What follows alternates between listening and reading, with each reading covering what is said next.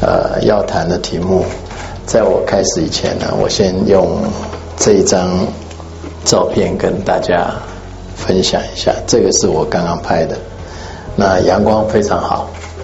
我脑袋里想的事情呢，是台湾的美丽跟困顿。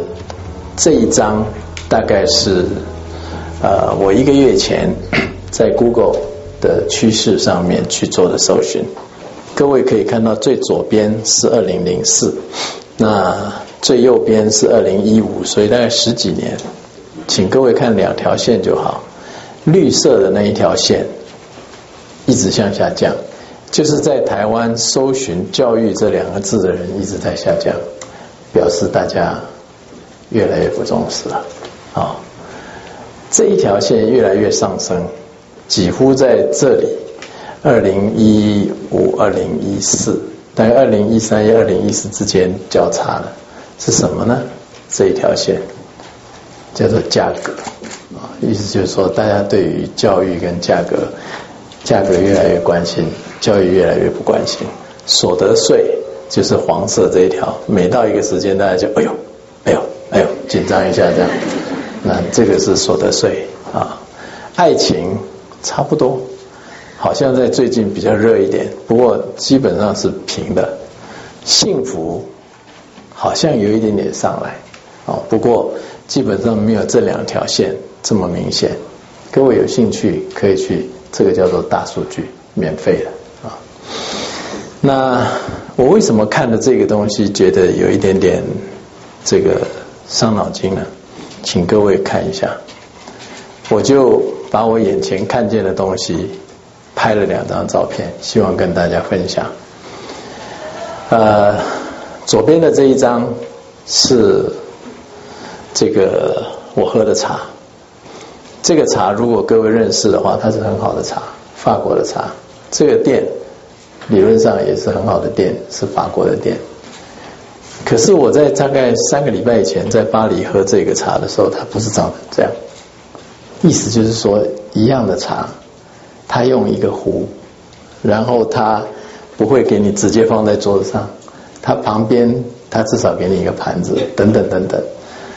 这个事情跟各位刚刚你看到的那一条一直上来的那一条线是是有连带关系的，因为我们在台湾什么东西都说便宜就好，那你便宜卖不出价钱，他就什么东西都不给你，壶壶也不给你了。呃，因为壶不给你有什么坏处？你这个茶就一直丢在里头，它会越来越苦，所以你不可能泡一泡，然后你拿出来，等到下一回冲的时候再来。所以你开始因为了价钱降低美感的品质。其实喝茶是一个很美的事，但是我们现在开始变成说啊，修个后修个短袜好像是很抬，但是这个会害死人啊，所以这个。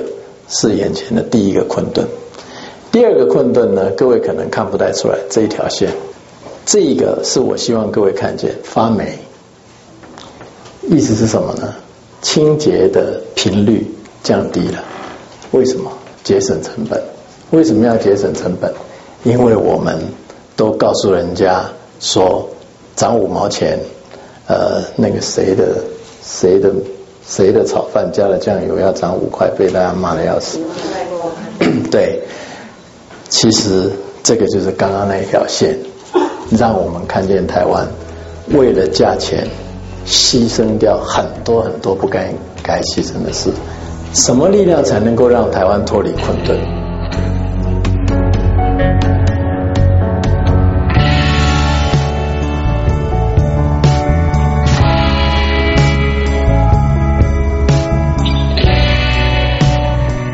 核心就是谈美感，对很多人来说，美感就是美感。第二个就是美感，我不敢想啊。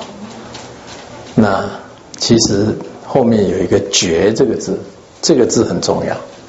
你开始不知不觉，很麻烦，就就是你开始让你跟外面断掉。所以这个觉，我们因为美感，所以没有觉；因为美感，所以没有觉。那当然就没有美感。美感是什么？其实不要把它看得太抽象，美感就是一种幸福感。幸福感就是理解生命轮廓之后的身心安顿的感觉。意思是说，生命是什么？会生出来，会死掉，中间有各种的这个喜怒哀乐等等。这个整体的生命轮廓，你可以理解，掌握了以后的一种身心安顿的感觉，就是一种幸福感。你能够有这种感觉，你就会觉得是美的。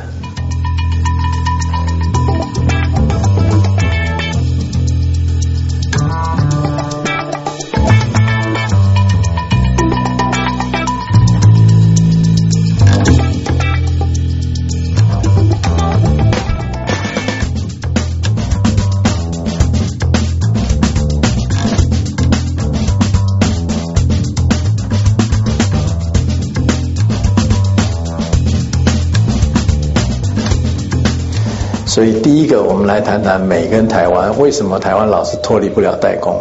只是次工业国。很多人要做品牌，都觉得说啊，品牌是这样这样。其实，请你先看一下这两张图。左边这一张是 iPhone 的价值分配图，右边这一张是 iPad 的价值分配图，刚好就是我手上这两个。我手上的这一支。红色的这个是一只 iPhone，它赚到的钱里面，苹果公司分到多少？你看到没有？这个灰色的这一块是台湾分到多少？iPhone 的价值分配，苹果是台湾的一百一十七倍。如果是一块钱跟一百一十七块还好吗？差一百多块而已。一亿跟一百一十七亿差一百多亿，十亿跟一千一百七十几亿。差一千多亿，懂吗？你现在就知道这个差别在哪里啊？苹果分得的高利润关键是什么？抢人吗？你可以不要做，你可以自己做，这是公平的世界。为什么不自己做呢？做不出来。关键是他已经死了。可能很多人说好在，这是他年轻的时候。他坚持每一个跟客户接触的环节都要美，意思就是说，如果他去负责卖刚刚的那杯茶，他绝对不会准那个东西拿来就直接放在桌上，绝对不会说我就把你的茶叶丢在杯子里，说你可以再冲呃什么续杯，还是不是就回冲啊？他不会是这样，他要它美。所以，跟客户接触的每一个环节，他都要美。他坚持从里到外，从软到硬，软体到硬体，都要使用者感受到美。那使用者不懂怎么办？他说不懂没关系，不喜欢就不要用，就是这么坚决。他坚持客户看不到的也要美。那是这个是什么意思呢？他这句话在一九八五年的时候，那时候他已经快要被他的公司赶出去了，有错吗？没错。公司赶他走的人有错吗？没错。企业如果照他这样做，会赚比较少。但是他坚持，他说：如果你是一个木工，在做一个漂亮的柜子，然后有抽屉，你一定不会拿一块甲板。去做它的背板，虽然那个背板面对的墙壁没有人会看到它，但是你知道那个背板不是实木做的，而是甲板做的。所以你要去晚上睡得好的话，在美学上，在品质上，你必须要从头到尾贯彻，品质是一致的。不管它长在哪里，对很多人，尤其是对我有很多客户的企业家，他觉得这神经病怎么可能？那看不到地方干嘛要弄到那么好？但是他觉得这是他的信仰。那我为什么必须一直跟各位强调这个？请各位记住一百一十七倍。当你斤斤计较的时候，你就只能赚小钱。当你很努力的去把这样子的一个格局做出来的时候，你才能够像他刚刚说的，所有的在一只手机的利润里面，台湾所分到的钱是苹果一个公司的一百一十七分之一啊，所以这个因为是他坚持要这么做。这个人呢，我特别跟各位介绍一下，一九五五年生，比我小五岁。一九七六年在车库里开了一个公司，一九八五年被公司赶出去，一九九七年又被公司请回来，然后二零一一年他就过世了。从诞生到开公司二十一年，就是二十一岁的时候开公司。一九七八年的时候，二十几岁，财产变成一百万美金，隔一年他变一千万美金，再隔一年变一亿美金，所以你可以看到他那时候多快啊。但是他凭什么做到这件事情？因为他推出了全球第一台的个人电脑，全球第一台的镭射印表机，全球第一个图形的界面。他为什么被赶出公司呢？被赶出公司就是刚刚我说的，他坚持什么东西都要最好。可是公司讲说这样子你钱赚少，那董事会开开会就把他赶走了。但是赶走了以后，这个公司就一直下去。所以十二年之后，他被请回来，薪水多少？一块美金。他说：“我一块美金回来。”这个十二年中间，他做了什么事？创办了 Next。Next 是什么？其实就是现在所有的后来苹果肚子里头的东西都是 Next 的软体。在那一段时间，他被赶出去，可是他在做这件事情。他创办了 Pixar，然后他这个人蜕变，这个时候他在这十二年中间，他懂得开始懂得跟人家合作。他回去公司以后十四年离开了公司，离开公司辞职，过了没有几个礼拜就就走了。哦，这十四年中间发生了什么事？他不再是做产品的人，他重新定义产业。他一直说我要重新定义产业。第一个被他重新定义的产业其实是音乐产业，第二个被他重新定义的产产业是手机产业。手机在他以前不是长这样，各位应该还记得吧？充满了按键，然后有一大堆东西。那现在什么都没有。当他做的什么都没有的时候，大家都跟着什么都没有。可是他要做的时候，大家跟他说：“你又不懂手机，你是做电脑的，你干嘛要做手机？”他说：“我没有要做手机。”我要重新定义手机，所以他重新定义了手机产业，他重新定义了动画产业，由这家 Pixar 公司。那除了这个以外，他还有一件事情，在他往生以前没有做到，但是有一个影片你可以看到，他很想做。他说做电视的人哦都莫名其妙，他想重新定义电视产业，那没有定义成，他就走了。所以不管他。现在他的这个公司在这个十四年中间，从一个快要倒掉的公司，被他弄成全世界第十二大资产排名第十二大，啊，所以这个是我特别介绍。除了科技以外，我想也谈谈，当这一位爱因斯坦，他用美丽的 E 等于 mc 平方几个字，一二三四五个字。去说明宇宙中间有一个很重要的概念，就是质量跟能量可以互换，而且不必很复杂的公式告诉你，他就是用这五个字就告诉你。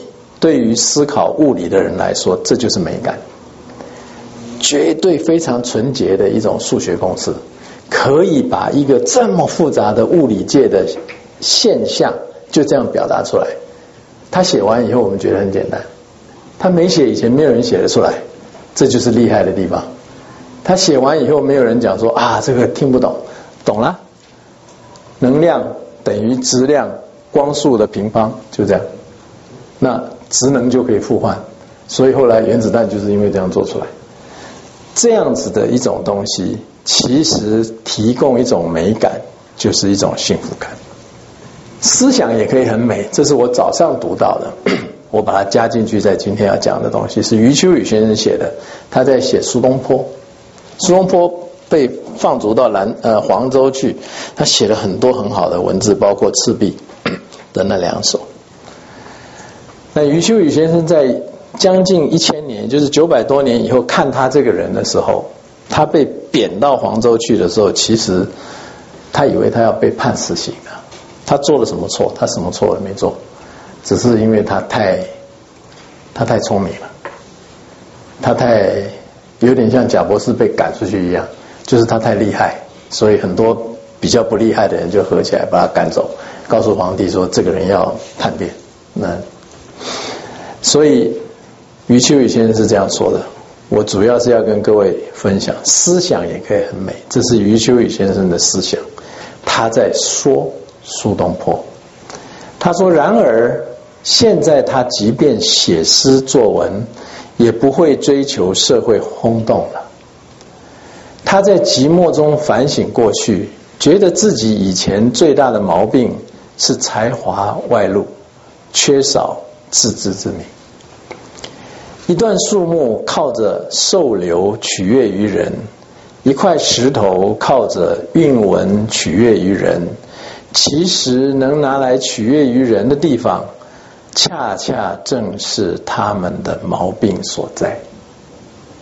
意思就是说，我的石头的纹路，你看，我如果是一块石头，我说我，你看我这个纹路有多美？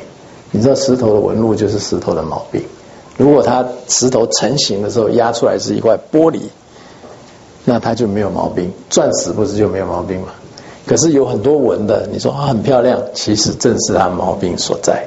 一个木木头哇，长得这样扭来扭去，很美，但是那个是他的毛病所在。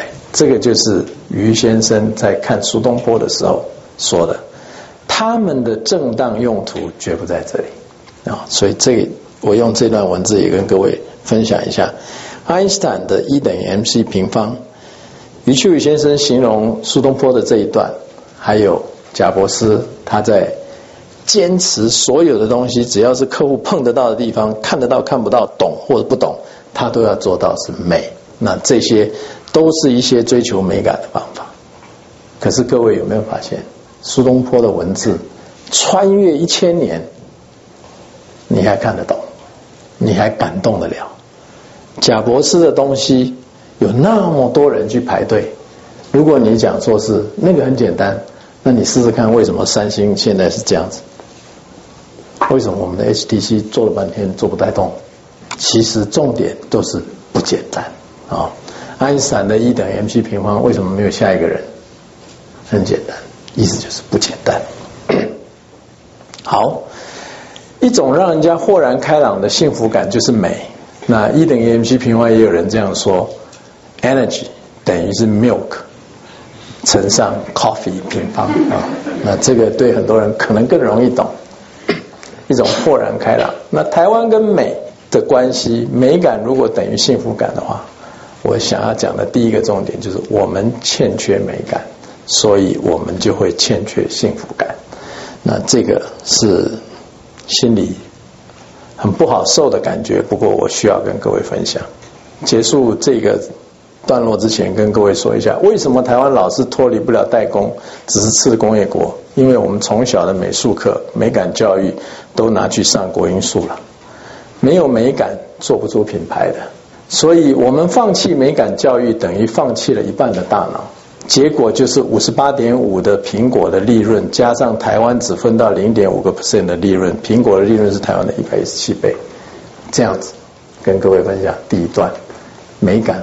为什么重要？美感不是说有钱来玩一玩，美感是你生存的基本条件。